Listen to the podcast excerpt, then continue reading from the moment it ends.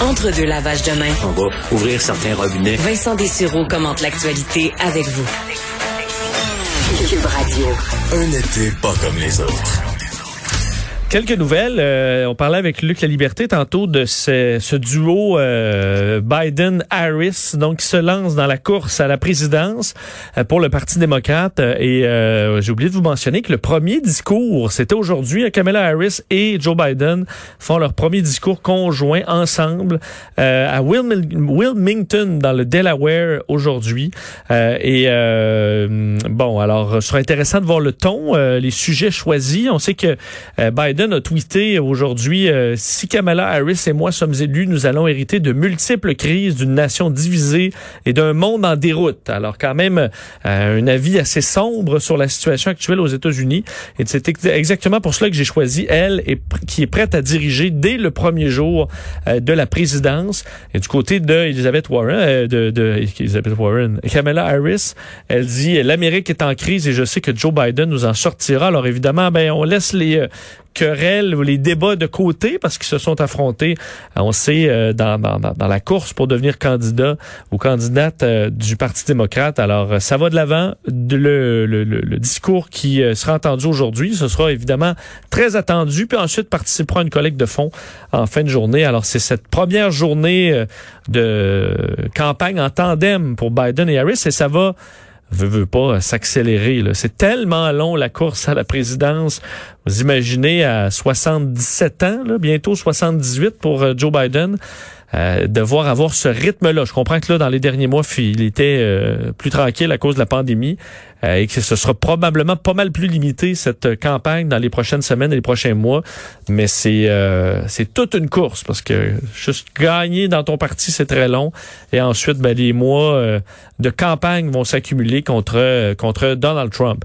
Un mot aussi sur la situation au Liban parce que on sait rapidement après l'explosion de la semaine dernière, on a su que c'était euh, ce, ce, stock, important, là, 2750 tonnes de nitrate d'ammonium qui avait explosé et qui avait plusieurs avertissements comme quoi c'était dangereux. Ce qu'on apprend aujourd'hui, c'est qu'il y a eu même un avertissement la veille de l'explosion euh, de Beyrouth, le 3 août, donc euh, quelques heures avant le drame qui a fait plus de 170 morts là, dans le bilan actuel.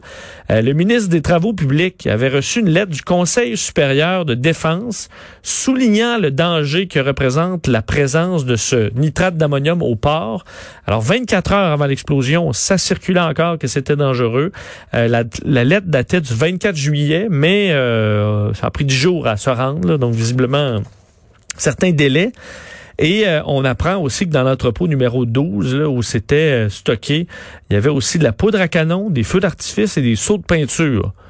Alors, euh, des produits qui sont inflammables, évidemment, qui étaient à côté de ce produit extrêmement dangereux euh, qui a donc euh, enlevé au moins 171 vies et euh, blessé 6500 personnes.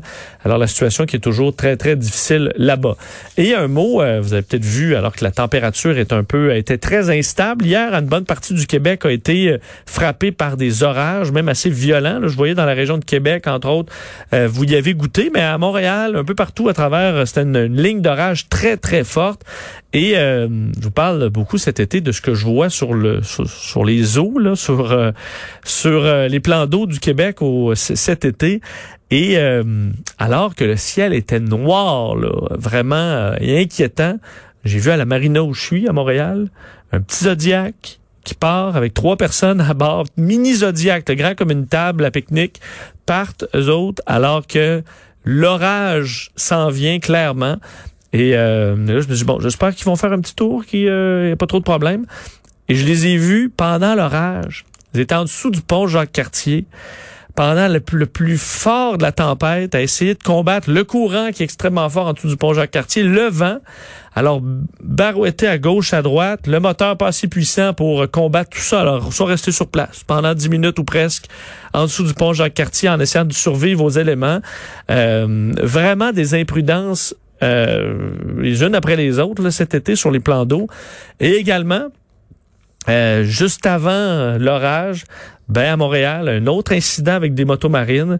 Heureusement, euh, sans décès, Mais euh, ce qu'il y avait à la marina, moi, quand je suis débarqué hier, c'est deux motomarines accidentées, dont une, le nez est complètement cassé. Euh, deux euh, plaisanciers en motomarine qui se sont frappés.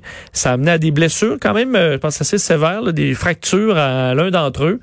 Et on se dit, écoute, hier, le fleuve Saint-Laurent à Montréal, c'est large, il y a de la place, il y a pas un bateau à, à perte de vue. Il faut trouver le, moyen que les gens en motomarine se frappent. Ça devient difficile à comprendre à un moment donné à quel point euh, euh, on est imprudent. Tu peux prendre une distance là, de ton chemin en motomarine euh, quand tu décides de faire le fou à gauche, à droite. Ça sert un peu à ça de motomarine, de s'amuser.